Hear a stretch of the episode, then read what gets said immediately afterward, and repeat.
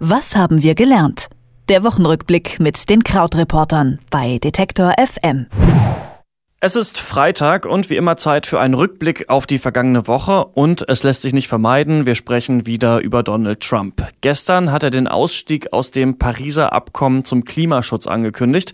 Außerdem hat die Bundesregierung nach dem letzten Anschlag in Kabul die Abschiebepolitik für abgelehnte Asylbewerber aus Afghanistan vorübergehend geändert und es gab bei der SPD ein großes Bäumchen Wechsle dich.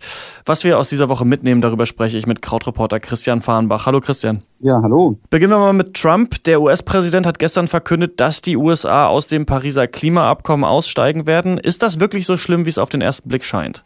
Ja, also gestern war es ja das Riesenthema und ähm, es war wieder so, als ob wir alle kurz vor dem Weltuntergang stehen. Aber vielleicht, wenn man ein bisschen mehr hinschaut, gibt es vielleicht auch einen kleinen Hoffnungsschimmer daran. Aber ähm, wenn wir es mal so ein bisschen auseinanderpacken, erstens ist mal unklar, was dieser Ausstieg überhaupt genau bedeutet.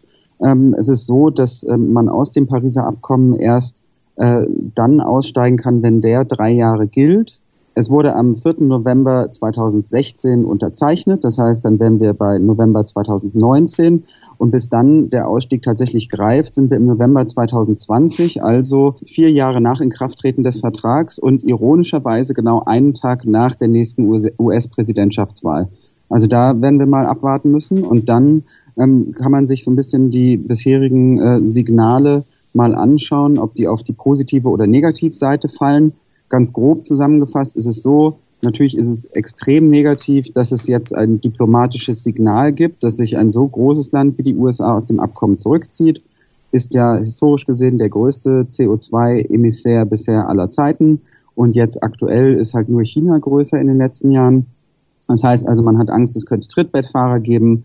Und es zeigt eben auch, wie sehr es in den USA so einen Kampf gegen die Wissenschaft gibt. Und dann, was natürlich auch schlecht ist, ist, dass die USA Hilfen für ärmere Länder einschränken werden, die besonders unter dem Klimaschutz leiden. Ein Problem ist zum Beispiel auch, dass in den USA Abgaswerte für Kohlekraftwerke ähm, gelockert werden. Aber wenn wir aufs Positive schauen, es gibt eben auch Stimmen, die sagen, dass diese ganze Diskussion jetzt die weltweiten Anstrengungen eher noch so voranbringt und auch in den USA sieht man das. Also es gibt auch hier ein, äh, so ein gutes Dutzend US-Staaten und auch Städte wie New York und Pittsburgh, die an dem Abkommen festhalten wollen und die weiter darauf hinarbeiten wollen. Auch so das große Kalifornien will das machen. Denn auch in den USA ist es so, dass zum Beispiel die Solarbranche riesig groß ist und erneuerbare Energien hier ein Boommarkt sind. Viel, viel mehr, als das bei Kohle und der schmutzigen Kohle der Fall ist. Heißt also unterm Strich, dass diese Auswirkungen des Austritts vielleicht gar nicht so katastrophal werden, wie man gerade denkt. Aber trotzdem bleibt dieses politische Signal, dass man sich fragt, warum ähm, Trump das überhaupt macht. Denn normalerweise ist er ja so eigentlich eher ein sehr liebesbedürftiger, der eigentlich doch sehr auf die Meinung des Volkes achtet. Und äh, gerade bei dem Paris-Abkommen und in Sachen Klimaschutz hat er das jetzt eigentlich sehr stark missachtet, denn die meisten Umfragen, die es im Vorfeld gab, deuten darauf hin, dass es eine Mehrheit dafür gibt, in dem Pariser Abkommen zu bleiben. So eine Zahl, die wir recherchiert haben, war, dass 28 Prozent äh, sich den Ausstieg wünschen und es auch in keinem US-Bundesstaat eine Mehrheit für den Ausstieg gibt. Also heißt eigentlich in der Interpretation, dass sich vor allen Dingen eben intern im Weißen Haus die extremen Nationalisten, die extremen Wirtschaftsliberalen, also die, die für eine Abschaffung aller äh, Regulierungen sind, vor allen Dingen um diesen äh, früheren Breitbart-Chef Stephen Bannon sich dann durchgesetzt haben und Trump da ähm, das eingeflüstert haben, was zu tun ist. Kommen wir mal äh, zum nächsten Thema, die Abschiebungen nach Afghanistan. Die werden ja schon länger kritisiert. Nach dem jüngsten Anschlag jetzt in Kabul hat die Bundesregierung nun Konsequenzen gezogen. Keine Abschiebungen nach Afghanistan mehr. Ist es erstmal nur vorübergehend? Ja, also es ist ja tatsächlich so, dass es eben bei den Abschiebungen immer diese Regel gibt, ähm, ob die Menschen abgeschoben werden können in einen äh, in einen Staat, in dem es äh, sicher ist. Bisher war das immer so, dass zum, im Zusammenhang mit Afghanistan ähm, die CDU und CSU, dass es da viele Politiker gab, die gesagt haben, ja, in Afghanistan ist das der Fall. Ähm, dorthin können ähm, Leute auch wieder abgeschoben werden. Jetzt aber gab es den, diesen großen Anschlag nochmal, der sehr viele Schlagzeilen ähm, erzeugt hat. Am Mittwoch war das mehr als 90 oder bisher starben 90 Menschen, über 400 wurden verletzt. Und man muss aber auch dazu sagen, dass es auch ähm, schon sehr, sehr viele andere Fälle in diesem Jahr gab oder auch in den vergangenen Jahren gab, eine Statistik, die wir gefunden haben, war, dass es der achte größere Vorfall in diesem Jahr war. Und äh, es gibt eine Zahl der Vereinten Nationen, wonach seit 2016 über 11.500 Zivilisten in Afghanistan gestorben sind bei Kampfhandlungen und Anschlägen. Also man kann da auch wirklich sehr leicht argumentieren, dass es überhaupt gar kein ähm, einfaches oder gar kein sicheres Land ist, in das man die Leute wieder zurückschickt.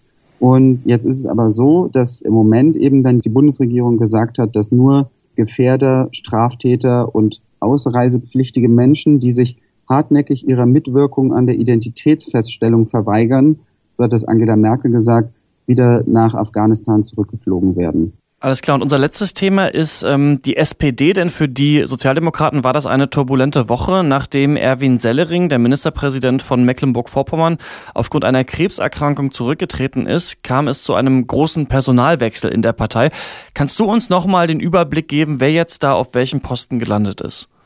Genau, also äh, ist auch, äh, finde ich gut, dass du sagst Sellering, weil ich fand es dann etwas irritierend in der öffentlichen Debatte, dass es sich gleich alles um Hubertus Heil konzentrierte. Denn genau mit Erwin Sellering ging es los und das ist ja auch ein tragischer Fall. 67 Jahre alt, hat Krebs im Lymphsystem und will sich vollständig auf die Therapie konzentrieren. Das heißt also, der erste Posten, der damit dann quasi neu besetzt würde, ist der des Ministerpräsidenten in Mecklenburg-Vorpommern.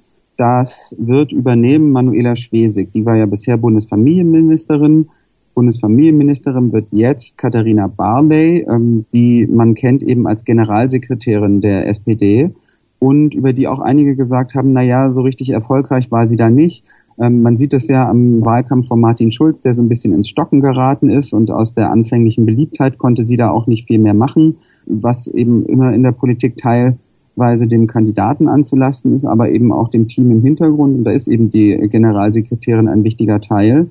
Trotzdem ist das auch so ein bisschen glückloser Job, denn äh, Barley war schon die Nummer sieben auf diesem Posten. Und jetzt ist es eben so, dass da ihr Nachfolger, äh, also die neue Nummer acht sozusagen, wird die alte Nummer vier. Und das ist äh, Hubertus Heil, der war von 2005 bis 2009 schon Generalsekretär und hat damit eben auch diesen Wahlkampf 2009 verantwortet, in dem Frank-Walter Steinmeier SPD-Kanzlerkandidat war und wo die SPD bei 23 Prozent der Wähler am Ende äh, rauskam, was das schlechteste Ergebnis seit dem Zweiten Weltkrieg dann war. Ähm, das heißt also auch dieser Schritt, Hubertus Heil da jetzt auf diesen Posten zu heben, ist so ein bisschen umstritten. Es gab einige Kommentare, die gesagt haben, es sei ein Akt der Verzweiflung. Andere fanden es gut, weil sie sagen, er hat schon die bessere Wahlkampf oder mehr Wahlkampferfahrung. Äh, und insgesamt würde es beweisen, dass die SPD eine bewegliche Partei sei. Aber unterm Strich bleibt auch für Martin Schulz dass er ja letztlich ähm, Barley ins Familienministerium nachnominiert hat und man sich auch da fragen könnte, ähm, was genau Katharina Barley für das Familienministerium jetzt qualifiziert hat. Also ähm, bleibt eigentlich unterm Strich, es ist tatsächlich eben so ein, so ein Personalkarussell und es ist jetzt nicht ganz ideal, dass es vier Monate vor der Wahl passiert ist, aber vier Monate vor der Wahl sind auch noch eine lange Zeit und man hat ja dadurch gesehen, ähm, wie beliebt die SPD plötzlich nach der Bekanntgabe von Martin Schulz war als Kanzlerkandidat, dass es auch möglich ist und dass da die Dinge sehr stark in Bewegung sind. Also wir werden da jetzt den etwas ruhigeren Sommer und abwarten müssen und dann in die Endphase des Wahlkampfs gehen, wenn alle wieder aus dem Sommerurlaub kommen. Donald Trump stellt sich gegen den Klimaschutz. Die Bundesregierung setzt Abschiebungen nach Afghanistan aus und in der SPD gab es einige Positionswechsel. Christian Fahrenbach hat die wichtigsten Ereignisse der Woche für uns zusammengefasst und erklärt. Vielen Dank. Ich sage auch vielen Dank. Schöne Pfingsten. Was haben wir gelernt? Der Wochenrückblick mit den Krautreportern bei Detektor FM.